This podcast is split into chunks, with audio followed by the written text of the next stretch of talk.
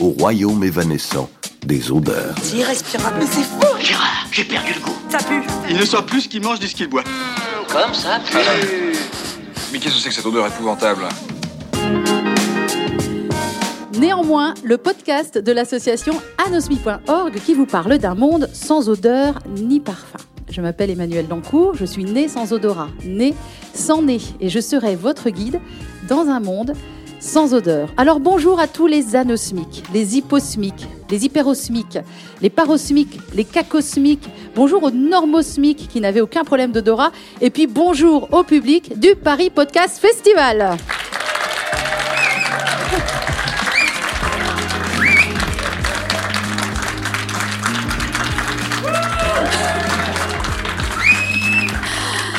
Bienvenue, bienvenue à tous, bienvenue dans Néanmoins. Pour m'accompagner aujourd'hui dans cette émission enregistrée en public, comme vous l'avez compris, au Théâtre de la Gaîté Lyrique au Paris Podcast Festival, eh bien, deux invités avec qui nous allons parler sexualité et intimité des anosmiques. Lui, c'est l'ancien directeur du laboratoire de neurobiologie de l'olfaction de l'INRAE, c'est l'Institut national de recherche pour l'agriculture, l'alimentation et l'environnement. Il est également l'auteur de Faut-il sentir bon pour séduire aux éditions Quae. Merci d'accueillir chaleureusement Roland Salès. Roland, vous en êtes venu comment aux odeurs? Comment un chercheur s'intéresse aux odeurs? Bien, en fait, dans les années 1990, Richard Axel et Linda Bug venaient de publier la découverte des récepteurs olfactifs. Ils ont eu un prix Nobel pour et ça. ils ont eu un prix Nobel euh, 13 ans plus tard, en fait. Et nous, dans notre laboratoire, on était spécialistes des récepteurs. Pas les récepteurs olfactifs, mais il y a bien d'autres récepteurs dans notre organisme. Donc, on a eu une certaine expertise dans ce domaine et on a sauté en quelque sorte sur le cheval qui passait euh, pour euh, essayer d'aborder l'olfaction avec cette ce nouvel angle qui manquait complètement dans les recherches. C'est-à-dire qu'on avait les odeurs d'un côté, on avait les réactions comportementales de l'autre, mais on n'avait pas l'interface entre le monde extérieur et le cerveau, c'est-à-dire les récepteurs olfactifs. À côté de Roland Salès, eh bien, je suis vraiment hyper heureuse de recevoir la co-créatrice de ce podcast. Elle est également ambassadrice de l'association anosmi.org. Anosmique traumatique suite à une agression euh, au Cambodge euh, qui lui a explosé les bulbes olfactifs, en plus d'un traumatisme crânien. Claire, Claire Fancini, je suis vraiment mais ravie de te recevoir dans ton podcast. Bonjour Claire. Bonjour Emma. On peut l'applaudir. Voilà, Claire, elle n'est pas à l'antenne, mais je vous assure que ça bosse derrière. Toi, voilà, agression au Cambodge, et tu étais déjà en couple hein, avec ton mari à l'époque. J'étais déjà en couple et c'est arrivé en 2013. Donc ça fait maintenant 8 ans que je suis anosmique. 8 ans que j'ai découvert le fait qu'on puisse même perdre l'odorat. Et 8 ans que je me- mesure les conséquences au quotidien de l'anosmie. Et notamment dans ma vie sexuelle, euh, dans mon rapport euh, au corps de l'autre, à mon propre corps, les conséquences sur l'intimité. Alors, ça va être intéressant parce que toi, tu vas nous parler de ça d'un point de vue anosmique euh, acquise. Moi, je vais parler de ça d'un point de vue anosmique congénital. Mais comme on a tout un tas d'anosmiques dans notre association anosmi.org, j'ai mené une enquête euh, pour savoir un peu comment ils vivaient ça, les autres, et je ramènerai un peu ces témoignages tout au long de, notre émission. Euh, le podcast, néanmoins, commence toujours par un billet d'humeur. Autant vous dire qu'aujourd'hui, c'est un billet de mauvaise humeur.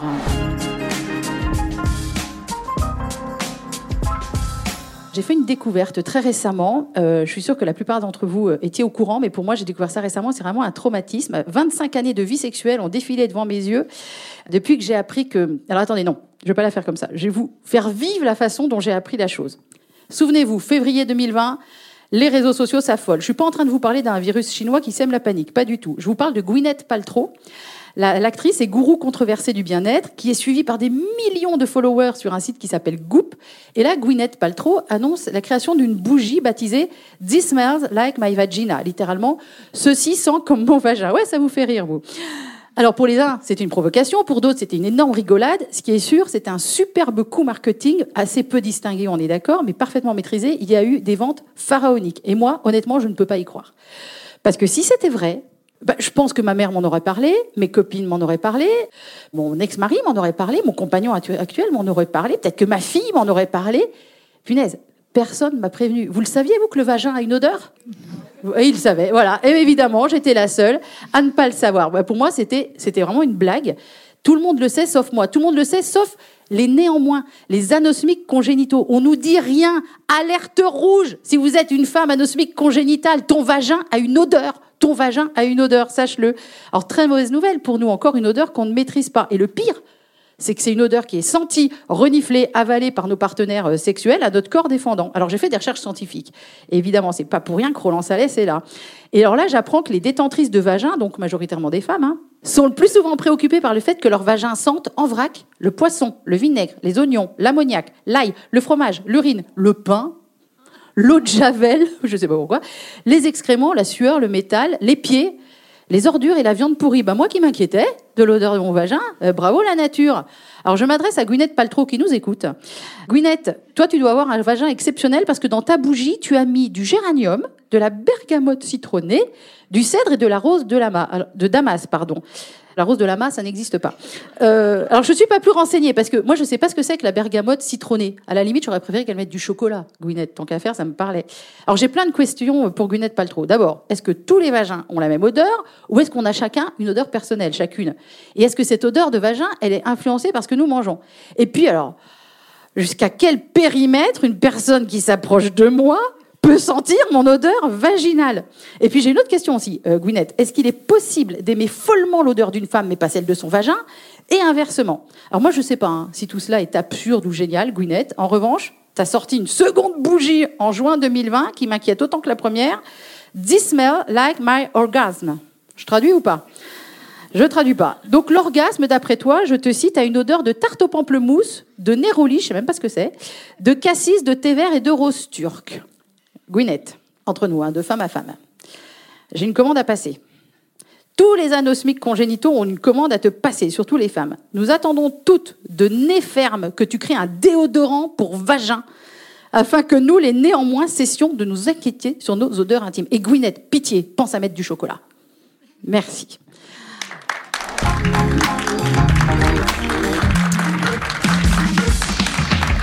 Eh, sérieux, tu crois que tu me l'aurais dit, Claire, que les vagins avaient une odeur T'aurais pu me prévenir quand même, tu le savais, toi. Mais moi, je le savais, c'est vrai, mais en fait, je l'ai oublié. Parce qu'à force, on oublie qu'on a une odeur. Et ça t'inquiète depuis? Heureusement, moi j'ai rencontré mon compagnon. Enfin, quand je suis devenue anosmique, j'avais déjà rencontré mon compagnon et donc je, suis à l'aise avec lui et je n'ai pas cette difficulté. Mais je pense que si j'avais été célibataire au moment de, mon agression, oui, j'aurais eu beaucoup de difficultés à aller vers l'autre par peur de sentir mauvais parce que je savais effectivement que le corps dégageait des odeurs, que tous les organes du corps dégagent une odeur. Tu sais, il y a une des anosmiques de l'association euh, traumatique euh, comme toi qui m'a dit qu'elle, elle trouvait que ça avait une odeur de Werther's original, comme les bonbons au caramel, c'est ça hein? Ah, ça c'est chouette. D'accord, c'est chouette comme ouais, odeur? c'est chouette, c'est une bonne D'accord, et que depuis, bah, elle avait plus euh, cette odeur-là et que ça l'inquiétait, tu vois. Et oui. D'accord. Roland, le scientifique, Roland Salès, vous croyez que les scientifiques nous auraient prévenus, nous les anosmiques congénitaux? Non, parce que il y a très peu de publications dans ce domaine. Puis sauf, tabou, hein, sauf en tabou. cas de, pathologie. C'est-à-dire qu'il faut, il faut savoir que nos odeurs corporelles, euh, elles sont d'une part individuelles parce qu'elles dépendent de nos gènes, mais elles dépendent aussi de notre état hormonal, elles dépendent de notre âge, elles dépendent de ce qu'on a mangé. Ah ouais. Il y a beaucoup de choses. Elles dépendent aussi de notre état de santé. Mais Donc, vous auriez pas une petite machine, euh, genre on fait bip euh, vite fait, euh, discrètement, là on se Alors- retourne, on fait bip et ça nous dit euh, ça sent pas bon, on va te laver, à- ou je sais pas quoi, un truc. À l'heure actuelle, ça pourrait se faire parce qu'il y a des nez électroniques ultra mini- miniaturisés. Dans mon laboratoire, on a travaillé là-dessus, qui permettent effectivement de faire un diagnostic olfactif très, très rapide. Alors, je, je sais que c'est la grande crainte des anosmiques de sentir mauvais. Ah bah oui. Alors, euh, je pense que c'est une. Évidemment, je comprends très bien. C'est une, crainte qui est en général complètement injustifiée parce que euh, les anosmiques, comme tout le monde, se lavent, prennent soin de leur corps, etc. Dans certains cas pathologiques, donc d'infections en particulier vaginales, et là, il y a des, descriptions dès les années euh, 1990 dans la littérature qui euh, analysent les euh, mauvaises odeurs qui sont exprimées, mais c'est uniquement les cas pathologiques. Alors évidemment, euh, chacun, chacun a son odeur euh, individuelle. Bien qu'on sente tous, euh, disons l'humain, hein. on sent tous l'humain, mais euh, notre bouquet odorant est composé de tellement de molécules, à peu près 2000. hein. Et encore, on n'a peut-être pas fini le recensement. Et ce, ce bouquet, on a une odeur d'humain en commun. Et puis, ça change, comme je l'ai dit tout à l'heure, en fonction de différentes, euh, différents cas. Alors euh, Claire, je voudrais qu'on entende ton, ton témoignage avec une première question, donc agression, traumatisme crânien, tu perds euh, l'olfaction, tu perds forcément la rétro-olfaction. Et là, ce que les gens savent pas, c'est qu'on perd une partie de sa libido. Toi, tu dirais que tu as perdu quel pourcentage de ta vie sexuelle si on doit faire un avant-après? Oui. Effectivement, on perd de la libido et donc il y, y a un impact sur la vie sexuelle, mais c'est aussi le fait qu'on. Ça n'est pas que lié à la libido, on- donc au fait qu'on perd de la libido, mais aussi au fait que l'odorat et l'odeur de l'autre et sa propre odeur font partie intégrante de l'expérience sexuelle. Et donc moi, je dirais que j'ai perdu euh, 90% de cette expérience, du plaisir et de, de- du vécu de cette expérience-là. C'est énorme. Mm. C'est énorme. Toi, tu étais particulièrement sensible aux odeurs parce que les, les autres femmes que j'ai interviewées euh, dans l'association se situaient entre 50 et 70 On est quand même sur un très gros pourcentage de pertes. Qu'est-ce que tu as perdu au juste? Enfin, Comment on reconstruit une intimité euh, là-dessus? Je pense que c'est difficile de la reconstruire. Euh, c'est plus une adaptation. En fait, on s'adapte, mais c'est vrai pour toutes les, tous les, autres pans de notre vie qui sont touchés par l'anosmie. En fait, on s'adapte à, ce, à cet énorme manque. Là encore, à nouveau, euh, j'avais la chance d'avoir rencontré mon compagnon et donc il m'a aidé à m'adapter à ça aussi. Il a très vite compris qu'il fallait une, m'aider à m'adapter. Je pense qu'on se résigne, en fait. On reconstruit pas, on se résigne. On se résigne. Une des anosmiques me disait il a fallu que je, je réinvente les choses et c'est passé par le toucher. Mhm. Beaucoup. C'est beaucoup passé par euh, le toucher, découvrir son mari par le toucher, mais en disant euh, ça remplace pas. Mais on essaie de donner plus d'importance aux, aux autres sens. Tu as fait ça, toi? Oui, j'ai fait ça et c'est vrai euh, pour euh, quand on mange, euh, il y a plus de plaisir. Alors euh, on- maintenant, on fait attention euh, aux plats, aux couleurs, euh, à d'autres choses qui effectivement participent à, à- à l'expérience. Oui, mais dans ta vie sexuelle, Mais justement. dans- oui, oui, mais euh, donc effectivement, c'est pareil. Dans la vie sexuelle, on va, euh, comme, comme cette euh, personne que tu as interviewée, on va s'intéresser au toucher, euh, à ce qu'on voit aussi, au visage de l'autre, au corps de l'autre. Mais à nouveau, ça, ça remplace pas vraiment. On, Ouais. on- on s'adapte. Elle me disait, ce qui me manque le plus, c'est son odeur quand je fais les câlins. En fait, c'est quand je venais me réfugier vers lui dans ses bras faire les câlins, et ben il y a plus l'odeur. Et en fait, elle s'était rendue compte qu'elle venait pour cette odeur principalement. Mais je pense qu'on vient. on- moi, c'était très fort chez moi, et je pense qu'il y a sa propre odeur aussi qui participe à, à l'expérience. Mais peut-être que là, je peux laisser parler euh, Roland sur euh, sur ça, sur euh, comment ça participe à l'expérience sexuelle ou intime. Ce qui est sûr, c'est qu'en général, euh, les, femmes sont plus sensibles justement aux, aux odeurs du partenaire que les hommes. Néanmoins, qu'on soit homme ou femme, on partage euh, une chose, même si on est anosmique, c'est qu'au centre de notre cerveau, on a une structure qu'on appelle l'hypothalamus et qui est ce qu'on appelle le chef d'orchestre des fonctions végétatives. Et en particulier dans la relation amoureuse, cet hypothalamus est stimulé parce qu'il va commander l'activité des systèmes qu'on appelle végétatifs, c'est-à-dire sympathiques et parasympathiques, et donc qui vont préparer en particulier les organes sexuels pour le rapport, et qui vont aussi sécréter au niveau d'une petite glande qui est juste en dessous de l'hypothalamus, qui s'appelle l'hypophyse, qui va sécréter en particulier une hormone qu'on appelle l'ocytocine. Et cette ocytocine, en gros, pour simplifier, euh, c'est l'hormone de l'amour, quoi. C'est celle qui euh, préside à l'attachement, en particulier mère-enfant, c'est là où ça a été le plus euh, étudié, mais aussi avec le partenaire euh, sexuel. Et si l'hypothalamus n'est pas stimulé, en particulier par les odeurs, eh bien à ce moment-là, euh, la sécrétion de l'hypophyse d'ocytocine est beaucoup plus faible et ne prépare pas le terrain, en quelque sorte, au rapport sexuel. Donc on peut pallier, vous l'avez dit, par le toucher, parce que le toucher est aussi un sens qui alimente justement la sécrétion d'ocytocine. On peut pallier par d'autres choses qu'on peut découvrir justement quand on, cherche euh, avec le partenaire à trouver les, bonnes stimulations, hein. en particulier les stimulations, bon, effectivement au niveau des, des- des glandes génitales, mais euh, pas seulement. hein. Et en particulier, bon, le toucher peau à peau est euh, complètement reconnu pour augmenter la, la sécrétion d'ocytocine. Alors, est-ce que c'est pour ça, tu sais, il y a un ambassadeur dans l'association qui est anosmique congénital, un jeune homme, il me dit qu'il n'arrive pas à s'attacher, lui, dans, dans ses relations. Ça peut venir de ce manque euh, d'ocytocine C'est tout à fait possible. Alors, dans l'espèce humaine, il y a il y a quelques expériences. On a beaucoup plus d'expériences avec les animaux. C'est très clair que l'attachement, en particulier mère-enfant ou avec, même dans certaines espèces animales, avec le partenaire sexuel, est effectivement sous la dépendance d'ocytocine. Oui, moi j'ai une question du coup pour Emma parce que Donc euh, Roland, vous, vous parlez de préparation du terrain. Toi, Emma, en fait, comment tu prépares euh, ce terrain-là? Et est-ce que j'imagine que tu as interviewé d'autres anosmiques euh, congénitales? Je dis congénitales ES, mais c'est vrai aussi d'autres anosmiques congénitaux. Comment est-ce que vous, les congénitaux, vous préparez le terrain? Alors déjà, moi, je t'en veux beaucoup, parce que quand tu me dis que tu as perdu 90% de ta vie sexuelle en perdant ton odorat, moi qui n'ai jamais eu d'odorat, je me dis, mais pétard, il me manque 90% de ma vie sexuelle. Ça me pose question, hein, sérieux? Alors que moi, j'ai l'impression d'avoir une vie sexuelle parfaitement épanouie. Euh, chérie, si tu m'entends. Pour nous, les congénitaux, euh, et j'ai interviewé ceux de l'assaut qui ont, accepté de me répondre, on comprend pas en fait de, de quoi vous parlez. On s'est construit sans ça, mais il y a quand même, je me suis rendu compte qu'il y avait des marqueurs communs. Par exemple, pour les filles, nous, c'est pas des préliminaires qu'il nous faut. C'est des pré, pré, pré, préliminaires. Faut se lever tôt. Il faut vraiment qu'ils se lèvent tôt. Et parce que on est toutes, euh, on s'est rendu compte qu'on était toutes cérébrales. Ça passe. Notre premier organe sexuel chez nous, c'est l'oreille. Euh, ça passe par l'oreille. Il faut qu'il y ait une énorme discussion.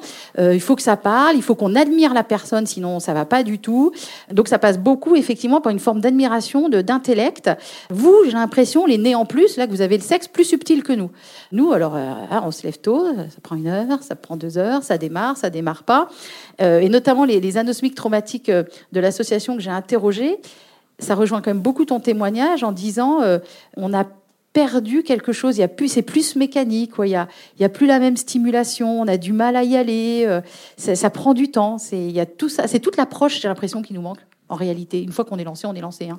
Mais c'est toute l'approche qui manque. C'est l'avant. J'ai l'impression. C'est vraiment le décor euh, de l'odeur de l'autre.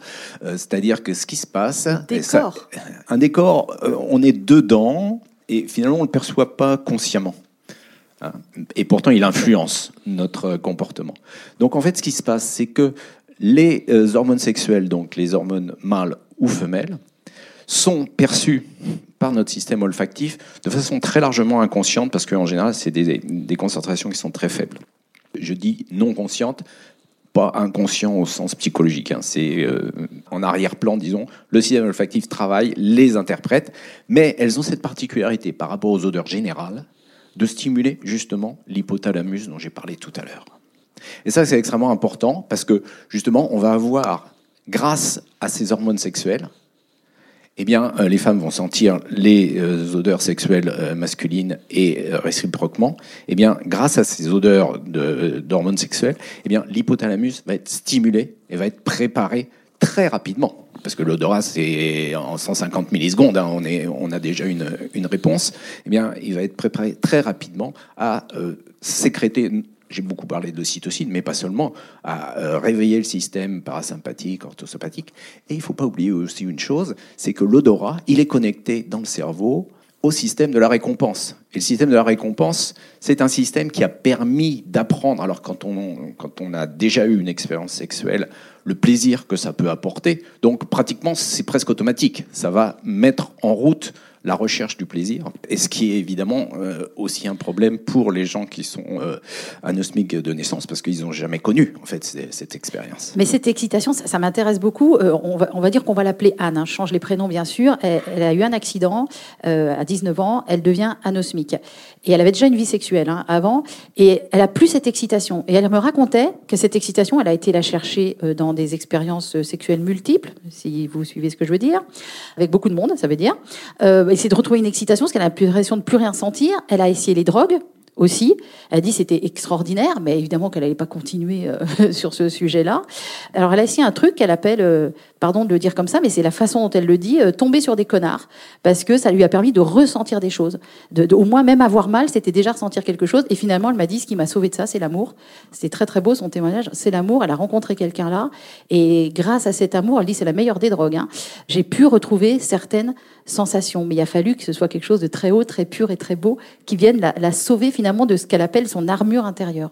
Alors ça, c'est aussi un peu la merveille du cerveau, c'est-à-dire que quand on rentre, euh, disons, qu'on mobilise les fonctions euh, cognitives, d'imagination, de mémoire, etc., on arrive en quelque sorte à pallier les déficiences du, du système euh, primaire, si je puis dire, de, de stimulation.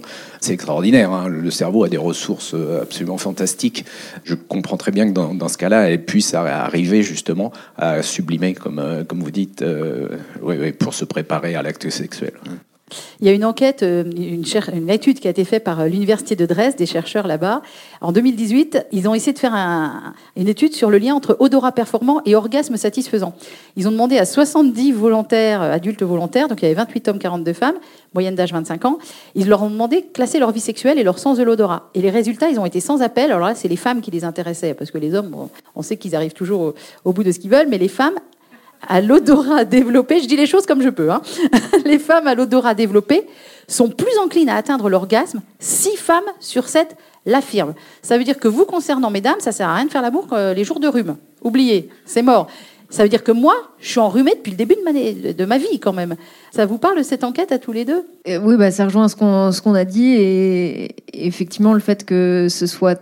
Moi, je pense que c'est pour ça que ça me parle bien. Quand je te dis 90%, c'est vraiment 90% de ce que j'ai perdu. Et pour moi, c'était très important. Et ce sens-là était euh, très finement associé euh, au plaisir que je pouvais ressentir, effectivement. Roland? Il y a très peu de données euh, physiologiques qui, qui montrent une différence du système olfactif entre hommes et femmes, mais il y a eu il y a quelques années un rapport euh, rapportant que euh, dans le bulbe olfactif, les femmes auraient à peu près deux fois plus de neurones que les hommes. Bon, C'est peut-être pas que dans le bulbe olfactif d'ailleurs. hein.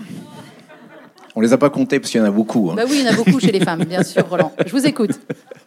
Donc, en, fait, est-ce que c'est une des bases neuronales de la plus grande sensibilité des, des femmes aux odeurs? C'est pas impossible, hein, mais pas seulement, parce que de toute façon, quand on a des millions de neurones, euh, ça fait déjà tellement de choses que même si on en a deux fois plus ou deux fois moins, c'est pas vraiment important. Mais néanmoins, c'est une des, des possibles bases neuronales qui justifierait, disons, la plus grande sensibilité des femmes. D'ici une minute, nous allons tuer un mythe. Mais juste avant ça, je voudrais que Clara nous parle, Claire, pardon, je t'appelle Clara, mais nous parle de son stérilet. Avec plaisir. J'avais parlé à Emma de cette anecdote-là. En fait, euh, on m'a posé un stérilet et puis euh, la gynécologue me dit bah, Vous saurez euh, s'il y a une infection parce que vous le détecterez grâce à votre odorat. Je dis bah, Justement, moi, je pourrais pas. Déjà, elle a été un peu surprise que je réponde ça. Donc, j'ai dû expliquer que oui, l'anosmie pouvait exister. Et bon. Dans ce cas-là, bon, elle, était un petit peu perdue. Et puis, euh, donc heureusement, à nouveau, moi, j'ai la chance d'être avec un compagnon et je lui ai parlé de ça et de mon inquiétude que je puisse avoir une infection au niveau de mon stérilet et donc de veiller chaque jour à bien sentir de façon à être sûr que tout se passait bien de mon côté. Et j'en ai parlé après à une association de, de patients anosmiques euh, de cette difficulté-là et du fait que il fallait prévenir euh, les anosmiques euh, femmes Une association qui n'est pas la nôtre, une autre. Une autre association. Et alors, comment tu as été et en fait, ça a été euh, très, enfin, ça a été euh, balayé du revers de la main. Et puis, j'ai vraiment senti un tabou, quoi. Et je me suis dit, mais c'est quand même, euh, c'est quand même fou que même au sein d'une association de personnes concernées par par, par ce trouble-là, par ce handicap-là, on ne puisse pas en parler. tabou que nous venons de lever grâce au stérilet Voilà. de Claire euh, dans chez anosmi.org. bon, on le fait tomber ce mythe sur les phéromones, Roland Salès. Je crois que moi j'ai lu ça, donc faut-il sentir bon pour séduire? Euh, c'est bourré de réponses à des tonnes de questions que je me, je me posais, et notamment je découvre que les phéromones humaines n'existent pas, ou si peu que ça ne compte pas, quoi. Il y a certainement, on vient de- d'en parler finalement, une communication chimique dans l'espèce humaine très largement non consciente, mais ça c'est c'est indubitable. Par contre, il n'y a pas de phéromone. Alors qu'est-ce que c'est qu'une phéromone? Une phéromone, c'est un produit qui est émis, bon, on va dire par un des sexes perçu par l'autre, et qui va automatiquement, à 100%, amener au coït. Ça a, Ça- été, ça a été prouvé chez les vers à soie en Alors. 1959. Madame vers à soie émet des phéromones qui soumet totalement Monsieur vers à soie. Il n'a pas le choix, il y va. hein. C'est chez les insectes les phéromones Oui, oui, qu'on les a surtout voilà. trouvés. Alors, il y en a aussi dans les, chez les mammifères, hein, mais dans l'espèce humaine, il n'y a encore aucun produit qui mérite le statut de phéromone. Et il y a une deuxième chose aussi dans l'espèce humaine, c'est une légende. Il n'y a pas non plus d'organe de Jacobson ou de système voméronasal fonctionnel dans l'espèce humaine. je suis censée comprendre de quoi vous parlez, alors, là, Roland je vais, je D'accord. vais expliquer. L'organe voméronasal, ça fait beaucoup fantasmer parce qu'il existe chez pas mal de mammifères. Euh, c'est un organe qu'on dit accessoire de l'olfaction et qui se situe dans le nez, mais à la base de la cloison nasale. Vomère, le vomère, c'est l'os de la base de la cloison nasale. Donc il y a un- une espèce de tube de chaque côté. Et euh, les animaux qui le possèdent l'alimentent en général non pas avec l'olfaction directe, mais souvent soit avec la langue, les serpents en particulier, soit avec euh, des mouvements des lèvres. Donc chez l'homme, il commence à se développer pendant, quand je dis homme, euh, l'espèce humaine, il commence à se développer pendant la vie fétale, et puis il régresse. Et donc, au pire, il y a des petites fosses, il n'y a pas de neurones dedans, et il n'est pas raccordé à un bulbe olfactif euh, accessoire comme chez les, mammifères. Donc en fait, il n'y a rien qui corresponde à une phéromone olfactive dans le- dans l'espèce humaine. Qu'il y ait des substituts qui déclenchent des comportements, c'est pas impossible. Donc on vient de parler des- des odeurs des stéroïdes sexuels, mais c'est pas du 100%. Ça va pas obligatoirement euh, au coït. Et c'est fou parce que dans les années 80-90, on a vu éclore plusieurs études scientifiques, dont celle d'un professeur américain, David Berliner, qui affirma avoir capté, isolé les phéromones humaines au point de créer et de vendre des parfums érotiques. Et en fait, c'était bon, Des grosse- yaourts aux phéromones, oui. une grosse arnaque. Et en 2010, on a vu éclore. Vous avez entendu parler des phéromones parties? Ça vous parle? On a vu éclore ça à New York. Ça le fait marrer, Roland Salès. Euh, c'est une forme de speed dating. Donc, euh, vous portiez euh, pendant trois jours un t-shirt qu'il fallait surtout pas laver. Vous mettiez ça dans un sac en plastique. Vous arriviez à la phéromone partie. Il y a des hommes, des femmes. Vous posez votre sac. Puis, euh, bah, quelqu'un va venir sentir votre t-shirt. Vous, vous allez sentir le t-shirt de quelqu'un d'autre. Ah, ça match. Super. Mettons-nous ensemble. Et ça, ça s'est répandu dans le monde entier. Ça a duré quelques années, les phéromones parties. En fait, c'est une grosse blague, Oui, c'est-à-dire que c'est pas complètement idiot sur le fondement, c'est-à-dire que euh, même en recherche, hein, on peut faire des tests on fait porter des t-shirts aux gens, puis on le fait renifler par d'autres. Donc, par exemple, en famille, euh, on s'aperçoit très vite que les membres d'une même famille, par exemple, reconnaissent le t-shirt des membres de la famille euh, les uns les autres. Ça, c'est vraiment des, choses qui marchent très bien. Et dans le cas des phéromones parties, ça évite peut-être de s'accoupler avec quelqu'un qu'on peut pas sentir, tout simplement, hein, puisque au moins au premier abord, l'odeur n'est pas répulsive. Ouais, mais est-ce que c'est pas l'ancêtre du bal populaire où on transpirait tous les deux, on pouvait sentir un peu l'autre sur les aisselles, enfin pas moi, mais et, et puis finalement Oui, ça suffisait, non? C'est pas un, bon- peu ça qu'ils ont bon produit C'est un bon test, oui. Bah voilà. Enfin bon, bah, si maintenant faut sentir un t-shirt sale pour trouver l'âme sœur, moi je trouve que c'est à désespérer du romantisme, hein, si je puis, si je puis me, il peut, il peut être si je puis me permettre. Parmi les anosmiques de, de l'association, euh, Claire, et je voudrais avoir ton regard là-dessus, il y en a un, donc c'est un, un homme qui a subi une agression comme toi, qui m'a dit bah, Depuis que je suis anosmique, les ébats dans le noir ne m'intéressent pas. J'ai remplacé par le visuel et il a eu l'impression. Alors lui, il n'était pas en couple à ce moment-là. Et puis il a rencontré quelqu'un après. Et il, a- il m'a dit Je te jure, c'est un nouveau dépucelage. Est-ce que c'est comme ça que tu as vécu les choses? Euh, J'ai une question. Il dit un nouveau dépucelage de, de- donc de, de remplacer en- et de plus bah, De reprendre des relations sexuelles, Ouais. euh, mais d'une autre manière. d'une autre manière. Parce qu'avant, du coup, il faisait pas forcément attention à, Ah, voilà. à ce sens-là. Moi, je, je veux bien l'entendre, euh, mais bon, moi, à nouveau, je trouve que c'est très difficile de parler de remplacement, en fait. Pour moi, il n'y a pas de remplacement. C'est vraiment une adaptation, une résignation, la résilience pour ceux qui y arrivent. Mais euh, voilà, mais c'est très bien pour lui. Mais moi, j'ai pas du tout vécu ça. Je, je parle pas du tout de, euh, de nouvelles expériences euh, de mon côté. C'est plus euh, s'adapter à quelque chose, mais Et est-ce que depuis que tu es anosmique, tu crois à l'amitié homme-femme? Parce que j'ai eu une réflexion surprenante d'un anosmique de, de l'assaut, anosmie euh, traumatique, là une fois encore, qui me disait Avant, je ne croyais pas à l'amitié homme-femme. Moi, j'y crois depuis que je suis née à l'amitié homme-femme. Et j'ai compris à sa réflexion pourquoi j'y croyais. Il dit Depuis que je suis anosmique, je crois à l'amitié homme-femme. Parce qu'il n'y a plus cette attirance des, des odeurs. Je trouve ça dingue à entendre. bah, ce qui est vrai, c'est que moi, depuis mon agression, Tu as plein de copains hommes. J'en avais déjà, mais en tout cas, je n'ai plus jamais ressenti aucune attirance, à part euh, pour mon compagnon. Mais depuis mon agression, euh, c'est vrai qu'il y a une, cer- une certaine neutralité, en fait, une vraie neutralité. Ouais. Euh, scientifiquement, ça vous parle, Roland Salès, ce qu'on dit? Oui, ça revient un peu à ce que je disais tout à l'heure, c'est-à-dire que les odeurs sexuelles sont effectivement perçues et préparent l'organisme, parce que quand même, l'hypothalamus, c'est pas rien du tout, hein, c'est vraiment commande des comportements assez extraordinaires. Donc en fait, euh, quand on perd la perception des, odeurs sexuelles, eh bien effectivement, on perd même la notion du, sexe de la personne qu'on rencontre. Alors évidemment, la, vi- la vision, euh, l'audition, tout ça, ça, ça mais on n'a pas cette espèce de, fond de stimulation euh, apporté par les odeurs. Par rapport aux anosmiques congénitaux, nous, il y a quelque chose qui revient beaucoup. C'est sans doute une erreur, mais tous, on s'est dit, on n'arrête pas de prendre des douches avant nos rendez-vous amoureux. C'est peut-être pas ce qu'il faut faire. Au contraire, ce que Napoléon disait à Joséphine, ne te lave pas, ma chérie, j'arrive dans huit jours. Donc, parce qu'il aimait les odeurs corporelles, il avait besoin de ça. Et nous, il y, en- il y en a un euh, qui est dans le public et je le salue au passage, qui euh, il me dit, mais moi, je prends une douche. Ah, puis après, je vais quand même en reprendre une deuxième parce que bon, euh, on sait jamais. Et moi, je suis pareil. Puis je vais peut-être bien en reprendre une troisième juste avant quand même de repartir. On ne sait pas ce qu'on sent. Il y a cette inquiétude-là. Et il est extraordinaire, ce garçon, parce qu'il s'est fait faire des parfums. Il est passé par une appli qui s'appelle Mirici, vous irez voir, euh, qui était gratuite à l'époque, qui n'est peut-être plus aujourd'hui, et qui propose des associations. Euh, par exemple, si vous aimez le bleu, euh, je sais pas, n'importe quoi, euh, comme couleur, bah, il faudrait peut-être plus aller sur des parfums avec ci, ci, ci et ça. Et en se basant sur cette appli, il allé avec des copines dans un- chez un parfumeur et il s'est fait faire un parfum amitié et un parfum amour et qui va porter, alors comme tous les anosmiques, il en met dix fois trop, hein, on en met dix fois trop tous. hein. Donc on nous sent loin, loin, loin. on se lave avant, puis après on met trop de parfum. Ça vous parle aussi ce genre de comportement? Tu, tu te parfumes toujours, toi d'ailleurs, Claire? Non, moi je me parfume plus du tout. En fait, avant, avant d'être anosmique, euh, j'utilisais beaucoup euh, les parfums pour séduire l'autre, mais l'autre quel qu'il soit. Je trouvais que c'était un outil de séduction important parce que moi-même j'étais très séduite par l'odeur de l'autre. Et à partir du moment où en fait je suis devenue anosmique, j'ai arrêté de mettre du parfum, mais parce que je pense qu'on oublie l'existence même des odeurs. Et donc euh, forcément c'est plus c'est plus en tête quoi. Il y a quelque chose dont il faut se méfier, euh, c'est l'odeur qui imprègne les vêtements. En particulier les tissus synthétiques pompent euh, considérablement les graisses corporelles qui sont émises par la peau, hein, et puis qui donc absorbent les produits odorants. Et ça, on s'en rend pas forcément compte. Prendre, à mon avis, euh, trois douches par jour, ça, ça sert à rien.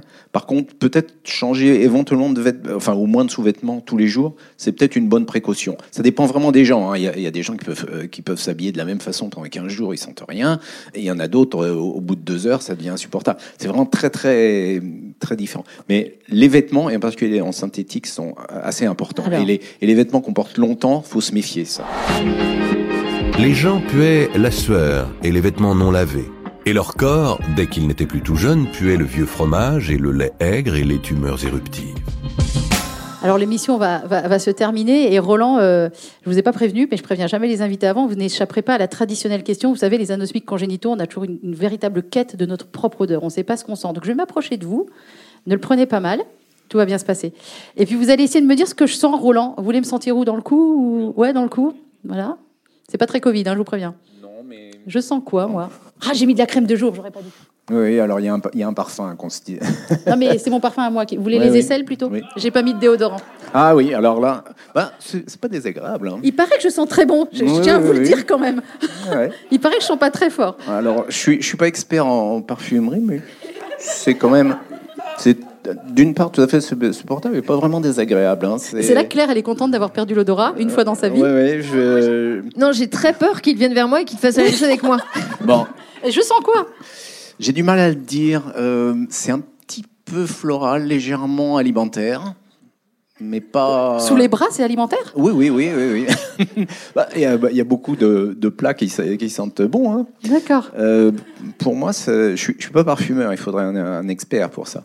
Je m'intéresse à ce qui se passe dans la tête des parfumeurs, mais pas Oh, dans. bah vous allez voir ce qui se passe dans ma tête. On va rester en contact tous les deux. Ça va pas être euh, triste. Mais pour avoir participé à ce genre de dégustation euh, de, de personne à personne, vraiment chacun de nous a un- une signature olfactive tout à fait unique. D'accord. Donc j'ai une odeur unique, c'est ça que vous essayez de Oui, me dire tout à merci, fait. Roland. Merci, Roland. Je voudrais qu'on les applaudisse très très fort tous les deux, s'il vous plaît. J'ai deux choses à vous dire. Deux choses à vous dire. Ça, c'est Jean-Michel Maillard, le président d'anosmic.org, président fondateur, qui le dit. Dites à un anosmique qu'il sent bon. C'est le plus beau cadeau que vous pouvez lui faire. Et vous venez de me le faire, donc je vous remercie. Et puis, si un scientifique renommé m'écoute, euh, on fait un appel à une étude, hein, Clara. Nous, on voudrait euh, qu'il y ait une étude sur les rapports entre les relations sexuelles, l'intimité et euh, parce que cette étude, Roland, elle n'existe pas. Vous, avez, vous connaissez beaucoup de gens hein, au CNRS, vous. Merci beaucoup. Cette émission vous a été proposée par l'association anosmi.org. Depuis sa création, anosmi.org s'occupe de toutes celles et ceux qui sont nés sans odorat ou qui l'ont perdu.